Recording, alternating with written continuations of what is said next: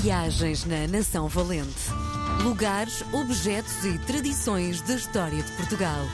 Com Helder Reis. Dia de recebemos na RDP Internacional o meu amigo, o maior comunicador que este país alguma vez viu nascer. Chama-se Helder Reis e é sempre um prazer, nem que seja para ouvi-lo sorrir desta forma. Porquê é que te rires? Por que te rires? Porque és um exagerado, porque não é assim, as pessoas sabem que não é, mas obrigado. Eu gosto de enaltecer as qualidades bem, que quem se cruza comigo. Obrigado, obrigado, Sim. Miguel. Já percebi, mas, Sim. eh, não acho tanto, mas muito obrigado. Um dia lá chegarei, mas todo respeito aos Julizir, que sim, esse é o maior. Bom, hoje, fruto das tuas muitas viagens, vamos aterrar numa pequena aldeia portuguesa. É verdade, uma pequena, grande e alta, que tem um nome muito engraçado, que chama-se Pitões das Júnias. Uh, eu conheci esta aldeia porque há muitos anos andava eu no primeiro ano de universidade, portanto, nem vos vou dizer há quantos, mas há muitos. Tive um colega de, de estudo que era de Pitões das Júnias. E eu sempre fiquei intrigado porque Pitões das Júnias parecia-me assim um sítio longínquo, místico, e é. Fica ali por terras de Montalegre, é uma das aldeias mais altas do nosso país, fica inserido no Parque Peneda Jerez, eh, fica a 1200 metros de altitude. Ir a Pitões das Júnias é mergulhar num Portugal de aldeia autêntico, empreendedor, bonito, histórico. Eh, é uma terra de bom pão, onde, o, meu Deus, o pão é impressionante. Mas tu, tu chegas lá, não é uma aldeia turística, é uma aldeia de agricultura. Eh, é- está inserida na, na região Barrosã, portanto a carne é boa, tem as tasquinhas, tem para as pessoas, agora bem um turista obviamente não vão dizer que não, mas a própria comunidade serve-se dos serviços, não é? Portanto não é uma coisa para inglês ver. E é uma aldeia que tem um mosteiro beneditino do século XII que é incrível. A igreja eh, é visitável, está com telhado, está, portanto, sente-se a história. Mas depois à volta, obviamente, o mosteiro não está assim, mas tem muitas paredes erguidas, é à beira de um rio, eles eram bastante dedicados à agricultura, por serem terras muito férteis, e tu vais àquela parte, que é na parte baixa de Pitões das Júnias, Miguel, aquilo é uma viagem no tempo, é impressionante. Uh, e depois também tem um centro interpretativo muito contemporâneo uh, a propósito do lobo.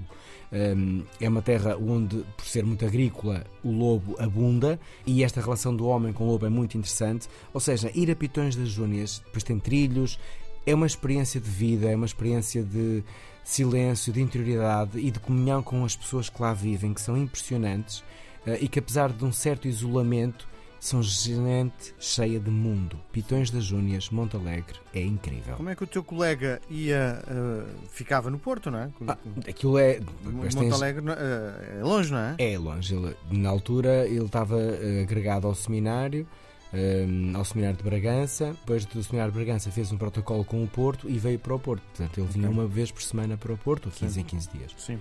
Bom, mais uma mensagem que nos chega e mais uma vez alguém a olhar para ti com o teu lado eh, de agricultor. Como é que vê o papel da agricultura na sociedade moderna, especialmente em termos de segurança alimentar e susten- sustentabilidade? Epa! É o Luís Pereira de Lisboa. Ah, então, é isso, é isso. Dava uma- um grande tema. Primeiro, eu acho que os portugueses devem consumir mais agricultura nacional. É uma das lutas que eu tenho. Quando eu criei a Val das Corujas, criei para vender os nossos produtos, que é o mel, o azeite, a amêndoa. Portanto, os produtos agrícolas que fazem parte da nossa aldeia onde nós estamos. Nós vivemos numa aldeia e gostamos muito disso. Ah, essa é a premissa, obviamente, temos de ter sustentabilidade, senão não estamos ali a fazer nada, não é uma IPSS. Mas nós queremos muito passar a mensagem de consuma o que é nacional. Olhe para o rótulo de- do mel que está a comprar, ou da amêndoa, ou do azeite, e veja de onde é que ele vem. Porque cada vez mais nós vemos produtos na prateleira extremamente baratos, vemos a proveniência, e 90% são produtos não União Europeia, 10% são União Europeia.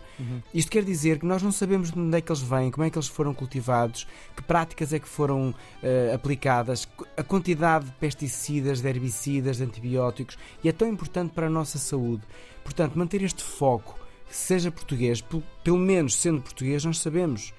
A regra é apertada. Depois ver eh, se o, o produtor está registado e o rótulo deve dizer isso, quem é que embala. Estas regrazinhas fazem com que haja, por exemplo, nós temos que ter o nosso produto analisado, por respeito a nós e por respeito ao consumidor. E isto é muito importante, portanto, e depois passar esta mensagem de consumir agricultura o mais natural possível, veja a sua dieta, se pode substituir açúcares, eh, se pode comer eh, tentar inserir mais azeite, ou se está muito caro, ou está ao preço que devia ser, porque o azeite é um produto extremamente nobre. Eu não percebo porque é que nós não temos pudor em dar 10 euros ou 15 por uma garrafa de vinho e temos pudor em dar 10 euros por uma lata de azeite ou uma garrafa de azeite, sendo que vai durar um mês e, a garrafa de vinho provavelmente dura meia hora. Nós temos que mudar a nossa cabeça, porque o azeite efetivamente não é, para, é uma boa gordura, portanto, e nunca ninguém disse que o vinho era, era um bom líquido. Nada contra, ok? Bebam Sim. com moderação, tudo bem. Mas estou só a comparar produtos. E o azeite vai-te fazer muito melhor do que provavelmente dois ou três copos de vinho. Ver as tuas escolhas, e se forem naturais e de agricultura, é muito melhor. E veja de onde é que ela vem. Portanto, toda esta carga para mim dá-me ali um input para ser agricultor e uma adrenalina uhum. impressionante. Muito bem. Nós voltamos a conversar na próxima semana. Beijo gigante. De coração, obrigado. Viagens na Nação Valente. Lugares, objetos e tradições da história de Portugal. Com Helder Reis.